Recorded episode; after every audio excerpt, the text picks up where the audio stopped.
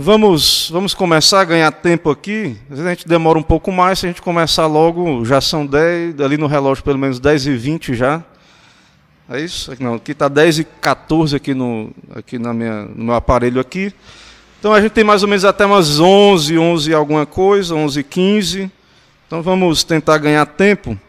Vamos orar mais uma vez? Oremos ao Senhor. Santo Deus, Pai bendito, eis-nos aqui reunidos na tua presença para considerarmos esses assuntos, aprendermos mais, ó Deus, a tua palavra, recebermos instrução dela. Abençoa, Pai, a tua igreja, essa classe aqui, esses irmãos, ó Deus, que estão aqui para te buscar, para ouvir o ensino do Senhor. Que o Senhor venha falar, ó Deus, o teu espírito venha usar essa exposição e que venha ser tudo para a glória do nome do Senhor. É o que ora ao Senhor, te peço e agradeço em Cristo Jesus. Amém.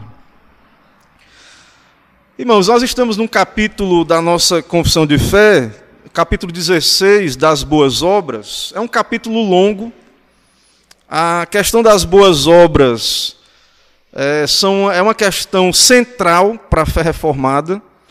É uma questão da reforma onde houve muita controvérsia né, na época da reforma e que esteve ali na. Nós vamos ver, continuar vendo que essas questões das boas obras é, estiveram no centro do debate. Né? A, a reforma foi um avivamento, por um lado, mas foi um momento de rompimento também. Né? Não que é, Martinho Lutero queria romper com a igreja romana, mas isso, ele planejando ou não, né, ele querendo ou não, é, isso foi um desdobramento né, dessas questões. Então é um assunto é, precioso né, para nós que somos reformados e para termos clareza. Então a nossa confissão de fé ela demanda tempo e nós também devemos demandar tempo para considerar esse assunto que tem a ver com a nossa piedade, a maneira como nós vivemos, praticamos, aplicamos a palavra à nossa vida. Né? Então, temos a palavra de Deus, os, os sacramentos, também tem oh, os símbolos de fé que nós usamos aqui, também o livro de R6 Spru, que eu estou usando para nos ajudar na classe aqui, o material de R6 Spru. O versículo base, mais uma vez, é Miqueias 6,8. Miqueias 6,8. Aqui esse versículo fala o que é que Deus requer do homem. Né? Através do profeta, Deus está dizendo que ele requer de nós. Ele te declarou ao homem o que é bom e o que é que o Senhor pede de ti: que pratiques a justiça e ames a misericórdia e andes humildemente com teu Deus. Miqueias 6, 8. Nós já vimos na aula anterior duas sessões das boas obras. Na aula de hoje nós vamos ver, se Deus permitir, três, de modo mais direto. Ainda mais depois dessas três. Mas a sessão de hoje, começamos na sessão 3, que é uma, um parágrafo aí que eu vou ler, nós vamos comentar, ver alguns versículos também.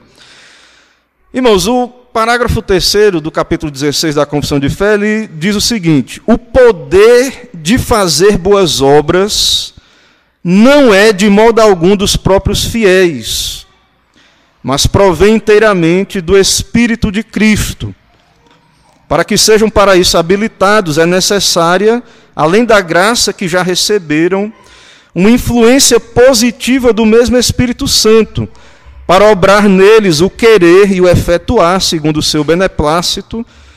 Contudo, não devem, por isso, tornar-se negligentes, como se não fossem obrigados a cumprir qualquer dever, senão quando movidos especialmente pelo Espírito, mas devem esforçar-se por estimular a graça de Deus que há neles. Então, nós já vimos na aula anterior, nós não somos bons, né? a antropologia, a visão do homem, nós não temos bondade própria. E o, a confissão começa, continua dizendo: ó, o poder de fazer boas obras não está em nós, nos fiéis, mas é obra do Espírito. É aquilo que temos pregado aqui no Sermão do Monte, que a, aquelas graças, irmãos, não são naturais. As verdadeiras boas obras, o poder de executá-las, não é algo natural, não é algo que você nasce com isso. Você não tem a inclinação correta, as motivações corretas por natureza, porque boas obras contemplam não só o que é visto externamente, mas as motivações, é, é, a glória de Deus, o que é feito diante de Deus. Então, para que a boa obra seja feita corretamente, é necessário graça. E, por exemplo, a ideia aqui é que você precisa de graça hoje, amanhã, depois de amanhã, todos os dias. É necessário que a graça ela continue operando. Ela vai, ela, assim, nós precisamos de renovar essas graças, né? É, colocar em operação essa graça para continuar praticando as boas obras. Mas veja que tem uma parte que a confissão diz assim: contudo, não devem por isso tornar-se negligentes. Alguém pode dizer, ah, pastor, se é graça, então deixa Deus operar, né? Mas a ideia da confissão é a seguinte: embora seja graça, não é o dever do crente cruzar os braços e dizer, não, se Deus quiser, Ele vai me dar graça. Não. Ou seja, nós não devemos esperar é, uma ação extraordinária para cumprir os nossos deveres, nossas obrigações como crentes, os meios de graça, né, como vimos ontem aqui, tratar problemas. Eu não tenho que esperar um sentimento, uma revelação. Né, não, tem, não temos que esperar isso. Você já é crente, você já está na graça. Se você é um crente genuíno, você está na graça já. Você já tem o Espírito Santo. E você pode ter dizendo, pastor, mas eu tenho pouca graça. Eu tenho a minha fé é pequena, mas você já tem. Então, segundo a confissão de fé, não há desculpa para sermos negligentes com essa graça ou esperar uma ação extraordinária, mas devemos nos esforçar por estimular a graça que temos. Seja fiel no pouco, que o Senhor te colocará sobre o muito. Ah, a minha fé é pequena, a minha graça que eu tenho, eu ainda tenho muito da carne, é muito, sou muito carnal ainda. Mas tem alguma graça, use o pouco que você tem, né? confie em Deus, e aí a coisa acontece dessa maneira. Eu vou ler alguns versículos que mostram que tudo é pela graça, né? essas boas obras. Jesus diz muito claramente essas coisas em João 15, 4 a 6. Permanecer em mim, eu permanecerei em vós, como não pode o ramo produzir fruto de si mesmo, se não permanecer na videira, se nem vós o podeis dar. Então, fora de Cristo, nós somos ramos. O ramo, a planta, só produz o fruto se tiver lá a seiva, tiver na videira.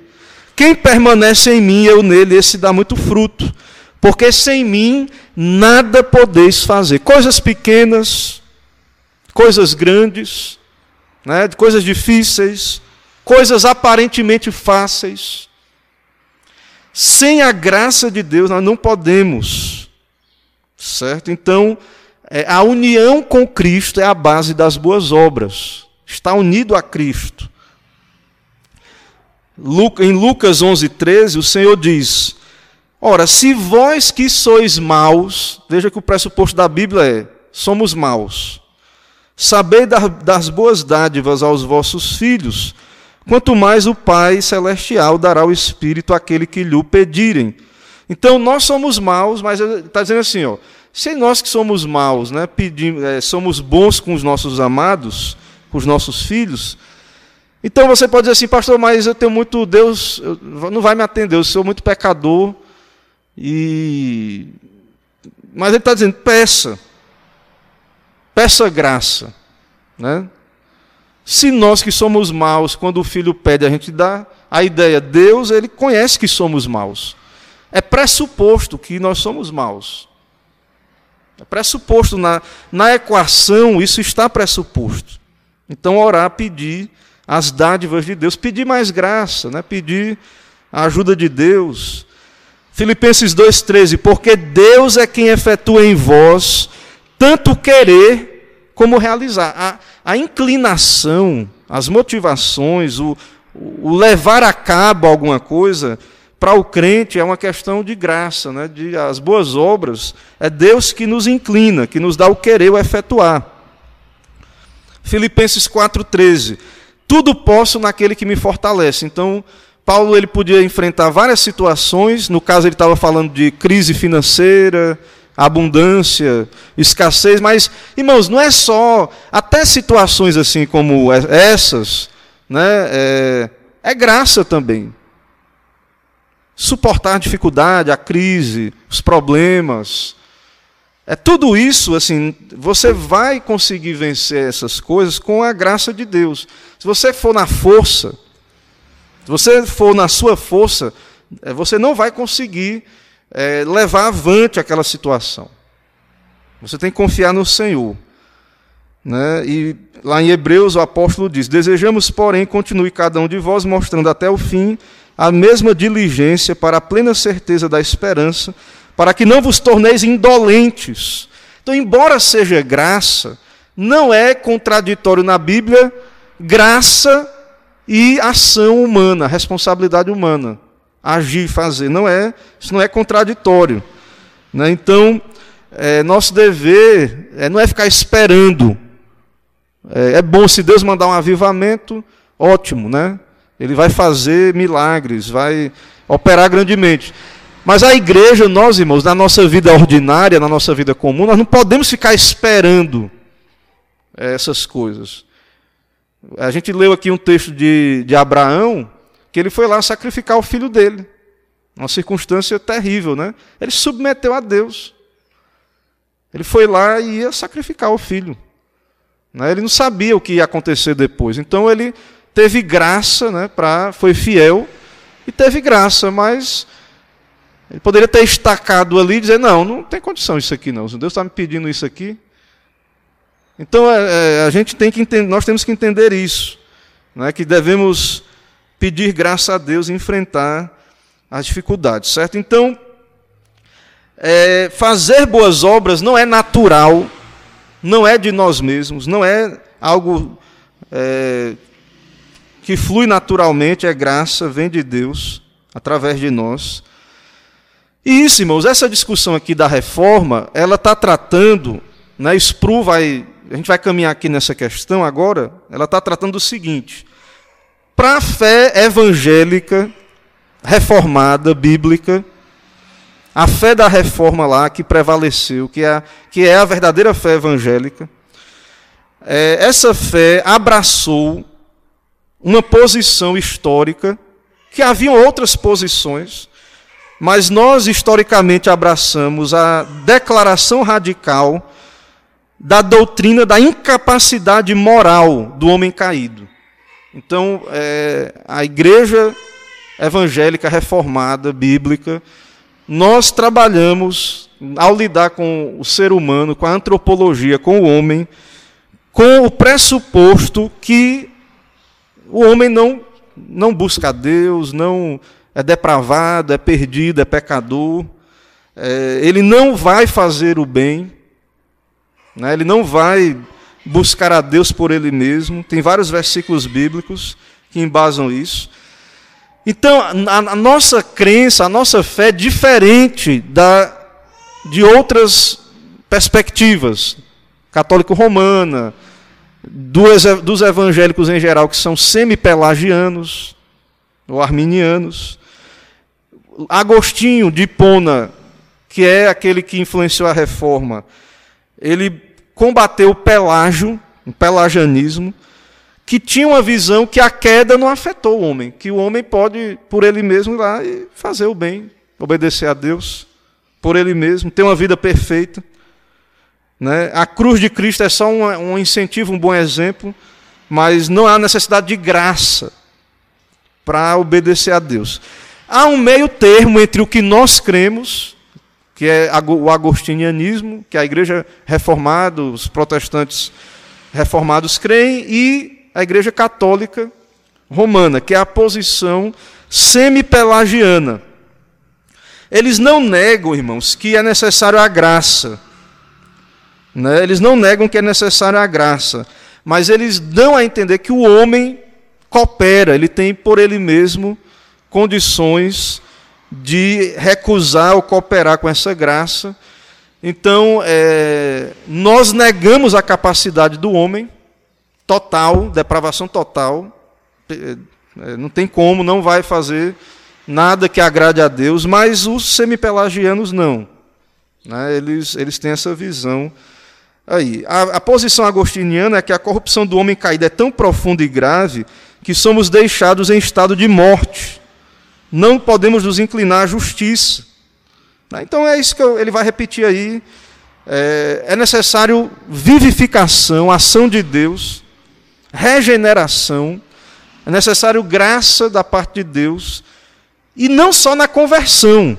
O que nós estamos vendo aqui no capítulo, o que os teólogos estão dizendo para nós, né, até nós cantamos aqui também, bem de manhã, o céu sereno, essa coisa de estar ali colocando diante de Deus é manhã, tarde e noite, essa ideia de buscar graça em Deus, é porque nós não temos, é, não é só para nos converter, não. Nós continuamos, mesmo depois de crentes, precisando da graça todo dia, todo momento, para operar em nós o querer e o efetuar. E também o um entendimento deturpado da graça faz com que as pessoas vivam relaxadamente, que a confissão também combate isso. Que é, ah, então se é graça, é, geralmente é, muitos chegam a essa conclusão. Então, se é graça, então é, deixa Deus trabalhar, vou ficar negligente, não vou usar os meios de graça, não vou é, estimular a graça de Deus. Então Deus usa o que para nos estimular? A leitura da Bíblia, a oração, né, a comunhão, o ferro afiando o ferro. Né, é, essas coisas são meios de graça. Né, então nós estimulamos a graça de Deus em nós quando nos submetemos a Deus, às providências de Deus, à vontade de Deus. Então, é, a soberania de Deus não nos dá desculpas para não para é, sermos passivos ou não querermos é, ser ativos na santificação. Mas também nós somos lembrados aqui que se você pode fazer, se esforçar, se Deus não abençoar, nós é, lemos ontem um, lá o Salmo 127. Se o Senhor não edificar a casa, em vão trabalhos que edificam. Então, é graça, depende de Deus. É isso, é aí que entra a oração. Né? Nós fazemos, mas tudo está nas mãos do Senhor. Né? Ser bem sucedido, se vai dar certo. É, a gente tem esperança, né? devemos ter esperança, mas Deus é que está no controle, não nós, não, nós não estamos no controle dessas coisas. Certo? Irmãos, esse primeiro ponto da, de hoje, são, eh, esse é o primeiro ponto. Alguma dificuldade, essas posições? Fica claro que a nosso, nosso posicionamento é que é realmente assim, é, por natureza nós não vamos ser inclinados a essas coisas, então é, é isso que acontece, né? E que nós precisamos estimular a graça. Ficou claro alguma participação, dúvidas, perguntas? Se sim, vamos seguindo aqui, vamos seguindo ao próximo ponto.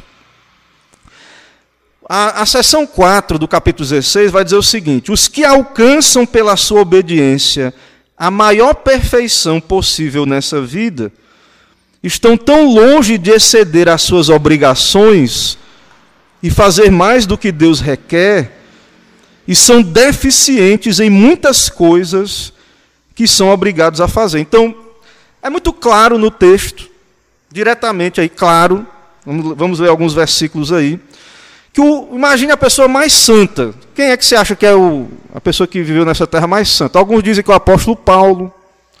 Né? É, Jesus não conta porque ele é o Deus homem e realmente já fica evidente né, que ele não pecou. Mas quem é a pessoa mais santa? Né? Um, um santo assim que viveu para a glória de Deus. Tem os mártires, né, os santos de Deus. Irmãos, mesmo esses crentes, né, os que estão vivos hoje, os que já morreram, eles, eles passaram longe de cumprir as suas obrigações e as suas obras eram deficientes. São deficientes. Lucas 17, 10, é, está lá na, no Evangelho. Assim também vós, depois de haver desfeito tudo quanto vos foi ordenado, dizei: somos servos inúteis, porque fazemos apenas o que devíamos fazer. O servo, quando ele faz a obra, é obrigação, então, assim, não há mérito.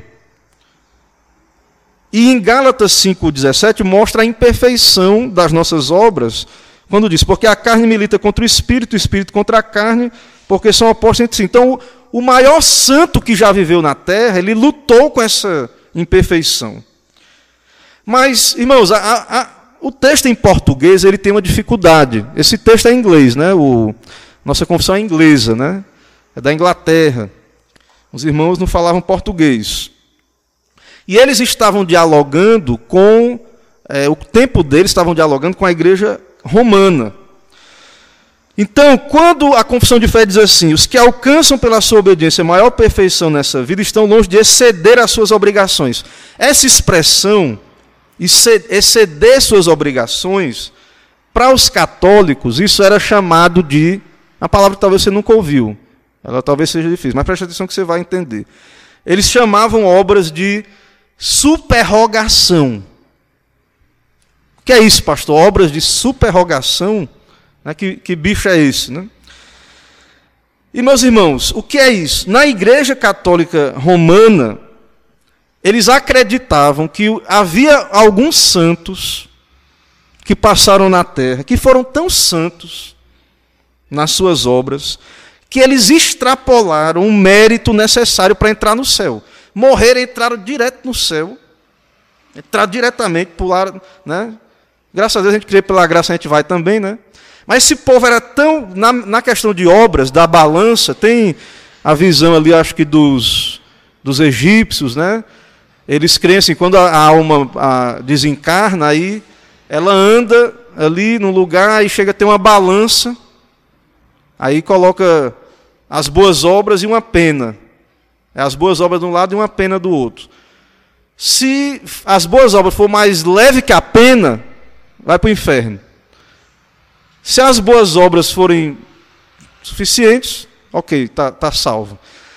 Então, para a igreja católica romana, eles entendiam que, é, na, na, verdade, assim, parece que aquela questão do purgatório, né? Se a pessoa não tivesse obra suficiente, ela ia passar um estágio lá no purgatório, para depois poder chegar lá no céu, né?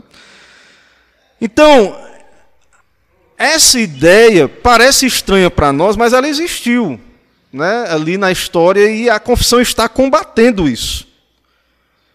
Então eles diziam o quê? Que havia um excedente de boas obras desses santos. E esse excedente ia para onde, pastor? Esse excedente ia para onde? Tinha um, um, um tesouro de méritos da igreja certo? É, a igreja tinha um tesouro de méritos e agora é, a igreja poderia vender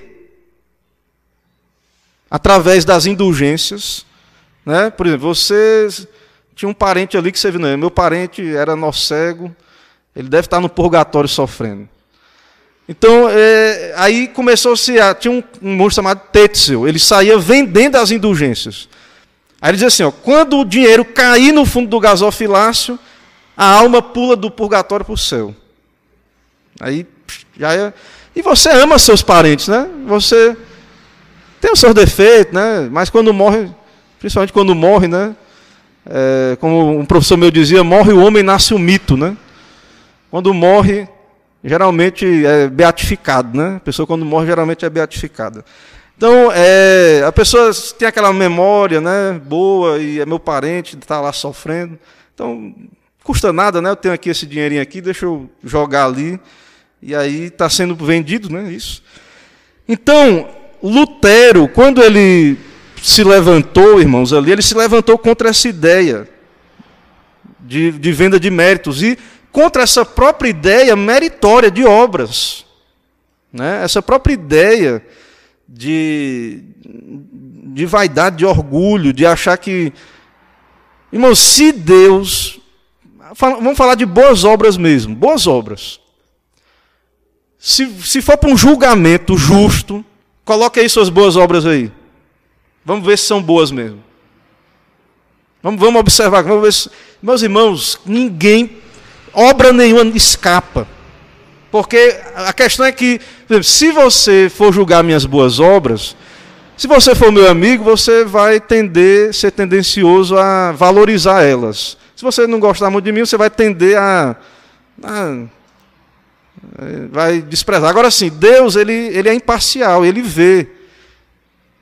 Ele não vai ser parcial.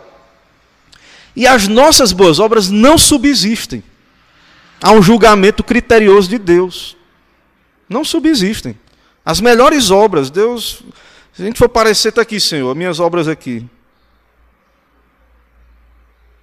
Eu, eu suspeito que não sobre nenhuma. Certo? Eu acho que não sobra nenhuma. Se for para o julgamento. Então, é, Lutero tinha esse conflito. Porque ele era católico, ele era monge, ele via os seus pecados, né? E isso causava dificuldade para ele. Ele ia ali confessar os seus pecados. Mas Deus libertou né, nosso irmão desse caminho de obras, né, dessa. Ele entendeu que não tem justiça própria. Ele entendeu e ele rejeitou isso, esse sistema de possibilidades de que um crente pode viver de modo mais santo do que Deus pede, porque o orgulho, a vaidade, muitas pessoas, irmãos, estão presas nesse sistema de obras. Religiões aí de obras, pessoas que, que acham que é, se morrer está no céu porque faz isso, faz aquilo, aquilo outro, e é bom, e eu sou muito bom. E é muito sutil isso, é muito difícil você porque são questões que entram questões de foro íntimo, né? Mas a, pregação reformada, ela tem o propósito, né? O ensino, nosso ensino, e que Lutero entendeu, é isso que nós não cumprimos o que Deus requer de nós. Eu estou ensinando a lei aqui, né? O resumo da lei é amar a Deus de todo o coração. Amar a Deus, irmãos, não é uma coisa abstrata, só sentimental, não. É obedecer à lei, com amor. E se você deixa de amar a Deus um segundo, já, já é pecado. E, e amar a Deus vai envolver praticar as boas obras e tem a ver com obedecer os mandamentos.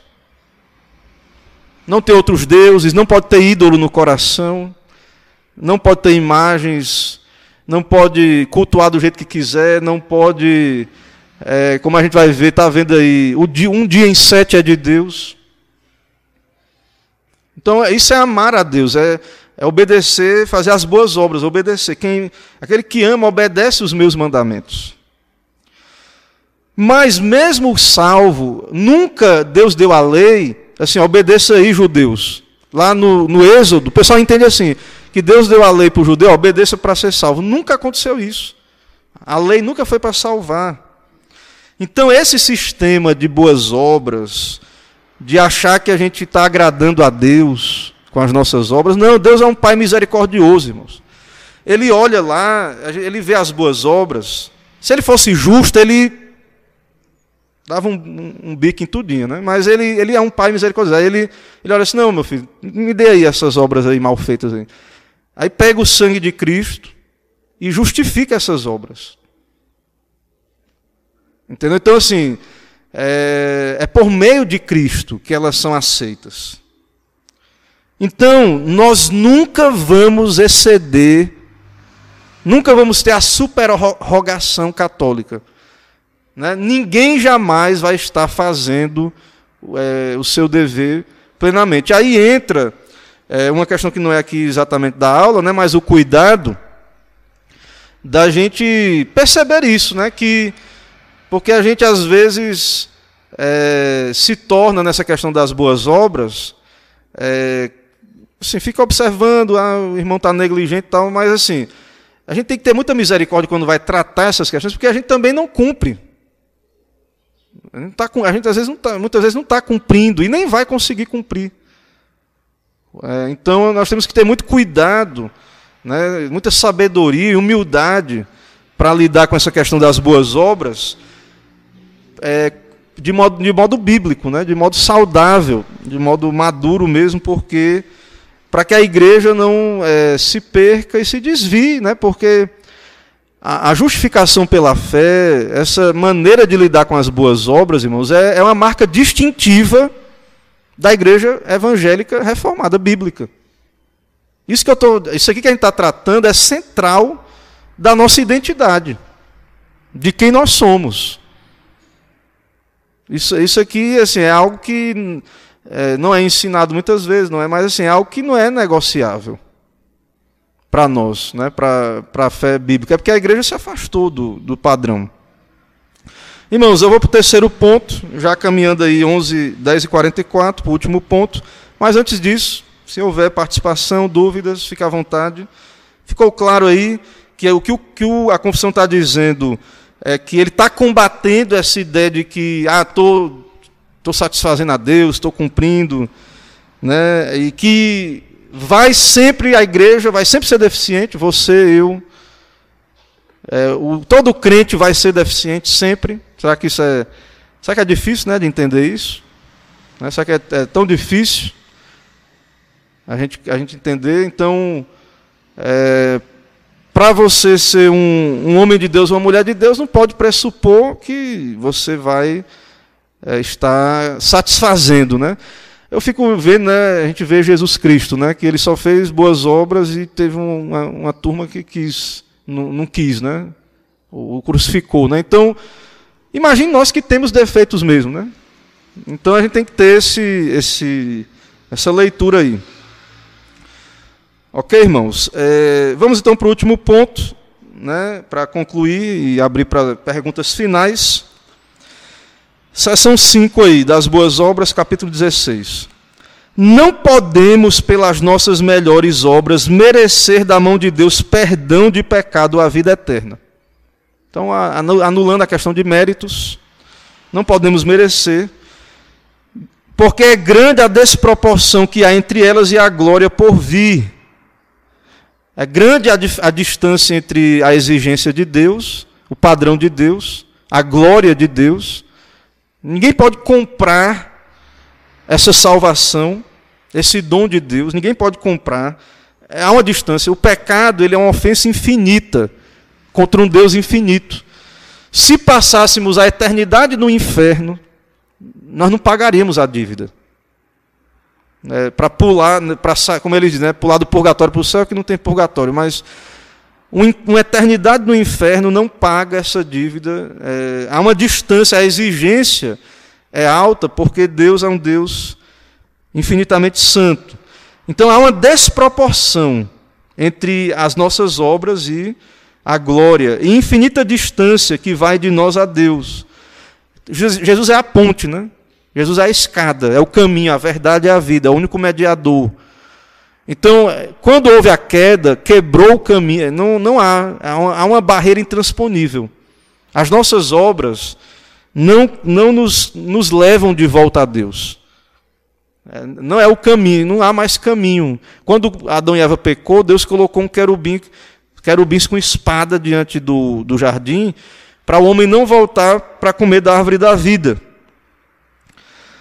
É, a quem não podemos ser úteis por meio delas, nem satisfazer pela dívida dos nossos pecados anteriores. Então, há um sentido que essas obras nem úteis são, porque assim, ó, ah, pastor, mas o senhor está pregando aí o Sermão do Monte que diz assim, brilha a, vossas, é, a vossa luz diante dos homens. Né? A Bíblia não fala que, a gente não, não crê que o crente tem que ter boas obras. Irmãos, tem um certo sentido que a Bíblia mostra isso mesmo, que nós temos que ser frutíferos né?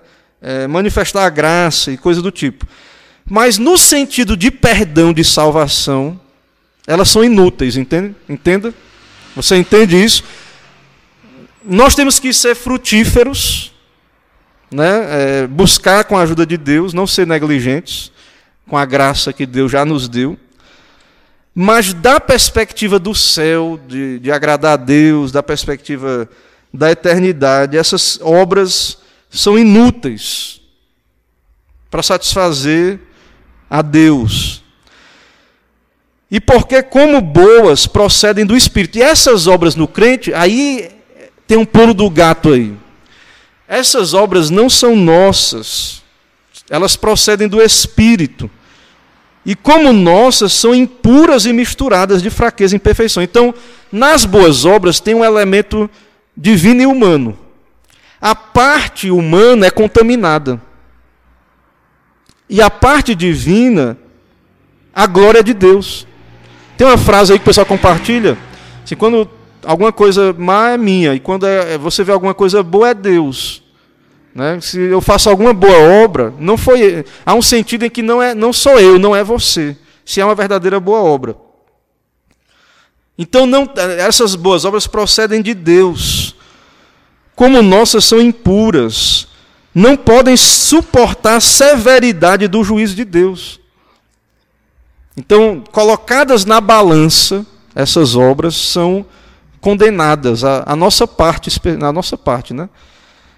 É, a parte de Deus, ela até é aprovada. Assim, depois que tivermos feito tudo quanto poder, podemos, temos cumprido tão somente o nosso dever e somos servos inúteis.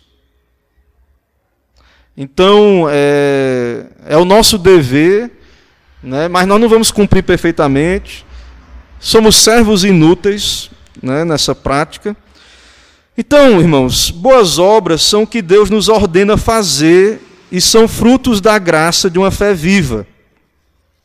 O crente é chamado a ter boas obras? Sim. Né? Somos chamados a ser frutíferos? Sim. Glorificar a Deus, obedecer a Deus, amar a Deus, amar o próximo, obedecer os mandamentos. Mas nós vamos ter a luta contra a carne, o velho homem, limitações, certo? Que fazem com que um crente verdadeiro ele, ele sempre vai saber que ele não está satisfazendo é, a Deus por ele mesmo. Né? Mas assim, eu creio que um crente ele também fica em paz por causa de Cristo, né? da justiça de Cristo.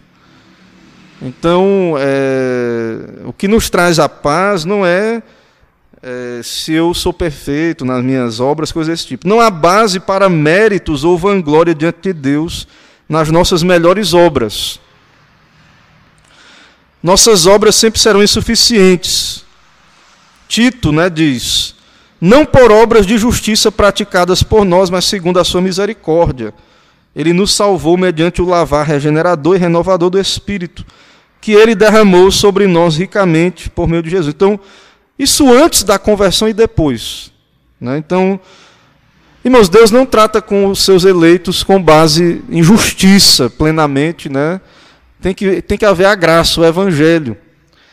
Né? Entra, tem que entrar na, na equação né? o, o evangelho. Citando novamente Lucas 17, 10. Assim também, depois de haver feito quanto vos foi ordenado, dizeis: somos servos inúteis porque fizemos apenas o que deveríamos fazer. Então, é, a glória de Deus nas nossas boas obras, né, sempre há contaminação nas nossas obras. Então, é, ah, então eu não vou fazer, pastor. Não, você, o crente ele está na graça. Deus recebe por meio de Cristo. Mas, irmãos, vejam, é, até as, porque assim a gente faz uma divisão que não deveria, mas a gente acaba fazendo. A gente acha assim que as coisas que são feitas na igreja são espirituais, né? e, e lá é um mundo secular, lá fora. É, a questão é o seguinte: é, o crente, toda a vida dele é para Deus. Então, assim, mesmo quando eu orar, vir à igreja, isso, é, isso são boas obras. No caso, a minha vocação é ser pastor, então eu tenho que ser fiel no, no, no ensino, na pregação. Mas é, eu tenho que eu, tô, eu luto com o meu pecado e há imperfeições no, no que está sendo feito. Você, quando está ajudando um irmão, está é, num trabalho da igreja, você está com o seu pecado tá lá junto. Certo? É, é, essas coisas são boas, mas são boas obras, né? mas o pecado está lá presente. E a gente não pode ser orgulhoso com base na aprovação do, do, do mútua aqui. Entendeu? A gente não pode, como cristãos bíblicos, é, a nossa consciência ela não tem que estar procurando aprovação mútua. Porque é, isso não é um solo seguro. Como eu, como eu volto a dizer, né, é, Ah, pode haver aprovação, pode não haver aprovação. Né? Eu, sei que eu sei que a gente não deve se comparar com Jesus Cristo, né? Porque Jesus Cristo era realmente sem pecado, há um sentido. Por isso que eu acho que Deus deu exemplos como o de Paulo, né? que era pecador também. Teve problemas na igreja, né? confrontou pessoas. Paulo rompeu com Barnabé. Né? Teve um momento que Paulo rompeu com Barnabé por causa de João Marcos, né? que era ele abandonou a viagem missionária e aí Paulo não concordou. Depois eles eram amigos, né? Depois Paulo recomendou, mas houve um, um afastamento ali inicial. É, mas acho que tem um texto, não sei se é em Corinto, que Paulo diz: Mas quem me julga é o Senhor, etc. Porque na verdade é, nós somos limitados para fazer alguns tipos de, de leituras, né? E que é, tem coisas que a pessoa vai estar fazendo, né? A gente está lembrando aí o Dia dos Pais, né? Então, um pai, uma pessoa fiel ali na sua vocação, ela vai ter que fazer coisas, um profissional, um pai, alguém, né? E aí pode ser que ela não receba aprovação ou receba, mas o critério, irmãos, nosso é Deus, é, é o juízo de Deus. Nós vivemos diante da eternidade. Então, no final, o que deve nos bastar é o, ju o juízo de Deus. Mas, mesmo nós não vamos invocando o, ju juízo. Né? O, o, crente piedoso, sabe, ele, embora quem me julga é Deus, mas não invoca, nós não devemos invocar o juízo de Deus em certo sentido. O Salmo 143 diz: Não entres em juízo com o teu servo, porque a tua vista não há justo nenhum vivente. Lembra de Jó? Né? É, Jó estava sendo provado, né? Jó era inocente, justo. O que estava acontecendo com Jó não era nada, era uma coisa, uma treta entre Deus e, e, e Satanás, né? Satanás estava, ah, esse teu servo Jó aí é muito bom, você né, tem dinheiro, vamos ver se é justo mesmo, tira, tira o dinheiro, então toca, tira a saúde. Aí Deus diz, vai lá, tire, vai lá, pode tirar. E o próprio Jó, ele, você vê que Jó fica sensível, né? O cara perdeu tudo. E amaldiçoou o dia do nascimento, né? É, nós vemos ali Jó fazendo isso, mas aí Jó desafia, ele invoca Deus. Quando Deus aparece, aí Jó tem que calar a boca, né? E Jó tem que silenciar. E Jó era justo. Jó, antes dos filhos pecar, Jó estava sacrificando lá os filhos piedoso, justo, servo de Deus. Veio prova, né? Deus mandou a prova.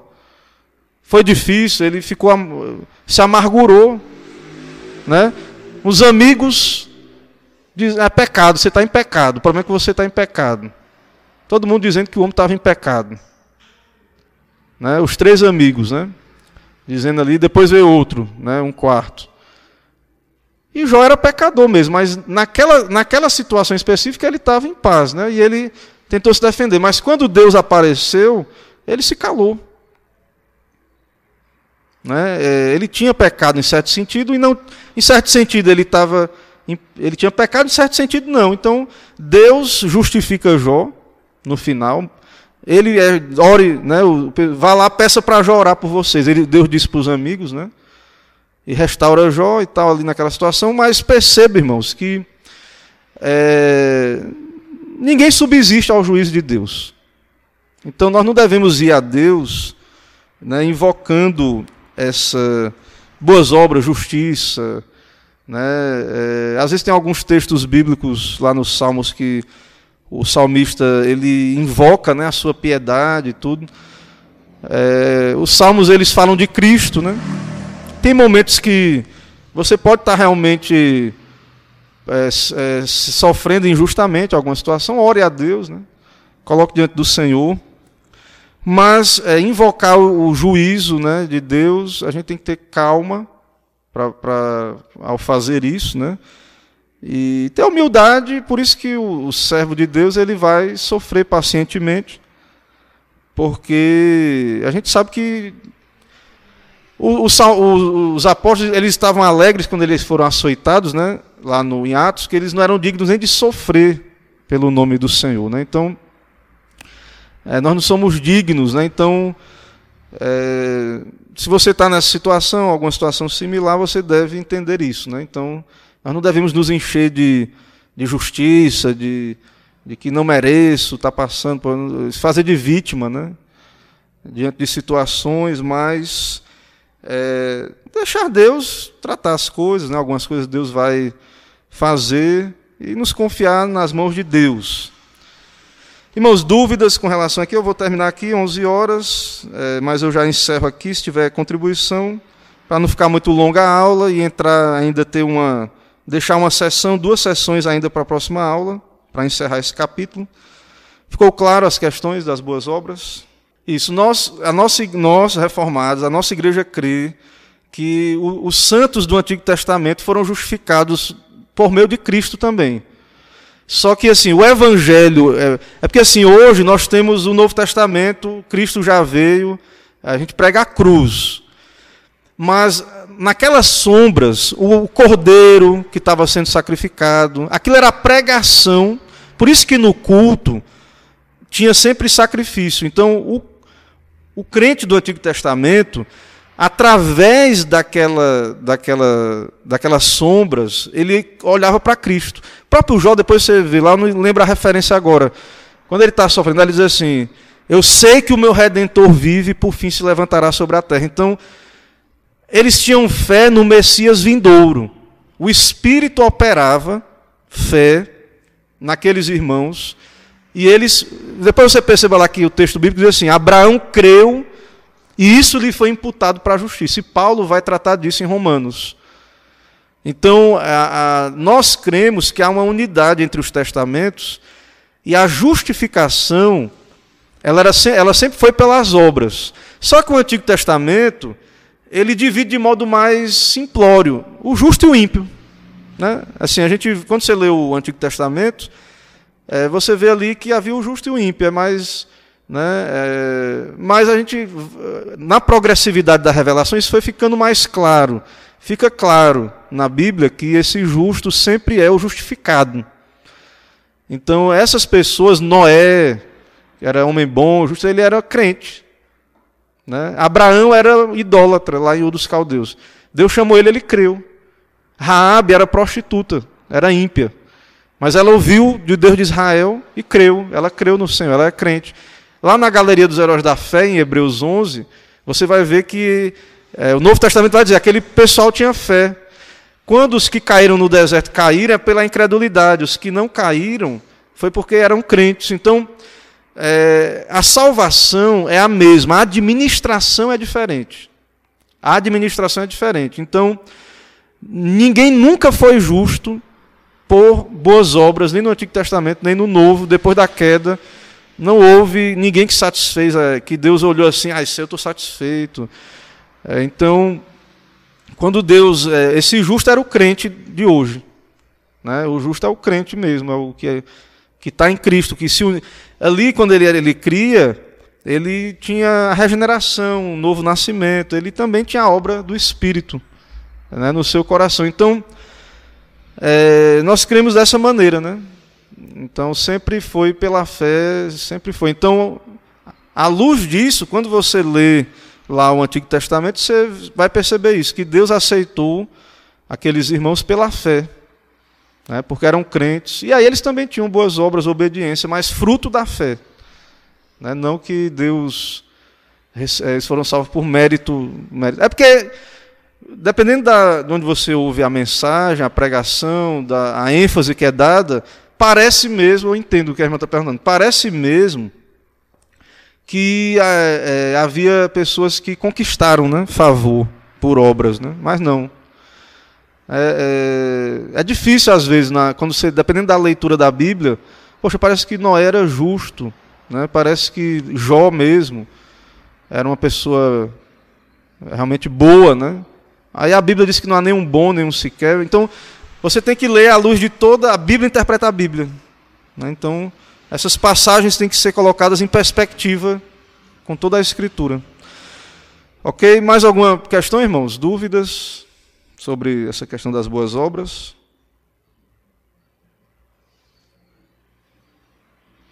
Então, é, nós somos aceitos pela, por Cristo, né, por meio de Cristo, nossas obras também. Certo? Então, vamos orar, irmãos, para o tempo não se delongar, oremos ao Senhor. Senhor, nós estamos aqui reunidos, ouvindo, ó Deus, meditando nessas questões. E o Senhor sabe, ó Deus, o que cada um de nós aqui precisa. É uma classe, é uma instrução, mas está debaixo do teu governo. E peço ao Senhor que opere, ó Deus, o teu querer nas nossas vidas. É, toma aqui cada um, cada família, toma essa igreja, nossos feitos nos ajuda, ó Pai, a proceder de modo fiel a Ti e que o Senhor receba-nos por meio de Jesus, nossas obras também. Perdoa os nossos pecados, somos imperfeitos, perdoa-nos nossas boas obras também. É, que o Senhor perdoe as imperfeições, ó Deus, das nossas obras. E tem compaixão, ó Deus, de nós. Nos dá um dia de paz, descansar no Senhor nesse dia é, buscar a Ti, nos humilhar, servir a Ti, e nos traz à noite, ó Deus, para a Tua casa, para usar os meios de graça aqui, o sacramento, a pregação. É o que peço ao Senhor, te agradeço em nome de Jesus. Amém. Irmãos, vamos em paz até às 18 horas, né, e estejamos atentos, servindo ao Senhor.